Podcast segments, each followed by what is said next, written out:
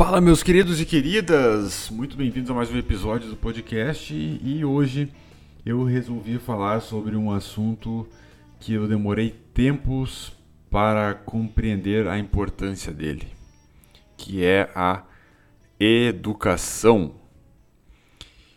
E eu me refiro especificamente à educação que você, assessor de investimento, assessora de investimento, vai proporcionar para o seu cliente.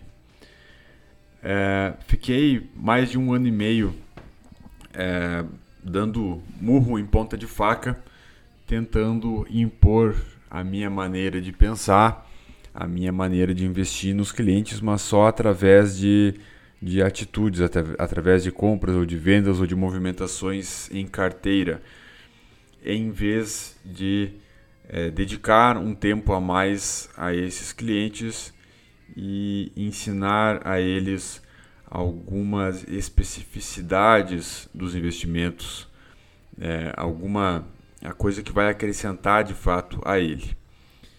E veja bem, a gente entra nesse assunto é, imaginando né, como um cliente que tem um assessor que apenas é, passa informações, manda WhatsApp é, com, conversa com os, os, seus amigos sobre ele, né? Vai falar, pô, eu tenho um assessor, tá? O assessor é meio morno, ele me passa umas coisas ali no WhatsApp, de vez em quando me liga para alguma coisa específica.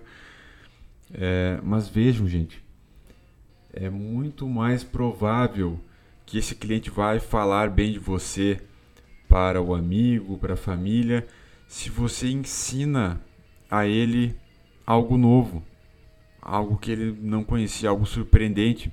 E isso tem de monte dentro dos investimentos. Tem muita coisa que você pode ensinar ao cliente.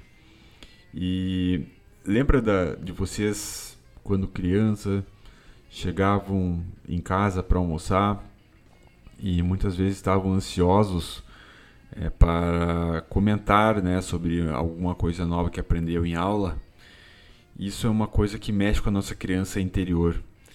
E isso faz com que você não só tenha mais a, a atenção e a admiração por parte do cliente, mas aumenta infinitamente a probabilidade de você conseguir uma indicação e captar alguma pessoa é, do círculo de amizade ou da família daquele cliente. E isso foi uma coisa que eu demorei muito para perceber, porque às vezes a gente fica é, dentro da caixinha pensando só em fazer sempre a mesma coisa, em gerar é, receita, tentar gerar valor de alguma forma para o cliente, é, quando na verdade a coisa pode ser muito mais simples do que parece. Então, não digo para você ficar, criar um cronograma de, de aulas e ensinar o, o beabá todo. Não, mas eventualmente nos calls que vocês combinarem, ou a cada mês ou a cada três meses, sei lá como você é, faz aí para trabalhar com seu cliente, é, separa algum conteúdo que você acha que faz sentido é, de acordo com os produtos que essa pessoa investe, ensina alguma coisa de nova para ela. Tenho certeza absoluta que isso vai fazer muita diferença nos seus resultados e repito o que eu falei na introdução, eu demorei muito tempo para aprender isso. E, e nesse meio do caminho aí são é, clientes que se decepcionam, é, clientes que saem, clientes que chegam e, e, não gostam muito do atendimento. E agindo dessa forma você evita aquela situação constrangedora de prometer ao cliente alguma coisa ao chegar, mas quando ele muda a assessoria para você no sistema, é, você não é aquela mesma pessoa empolgada e firme que era né, no momento da prospecção. Então, é, menos de 5 minutos aí para uma informação muito importante. Eu gostaria muito que alguém tivesse me falado isso antes. É, cheguei a essa conclusão sozinho no momento de reflexão e é importante trazer para vocês aqui que estão sempre comigo acompanhando os podcasts.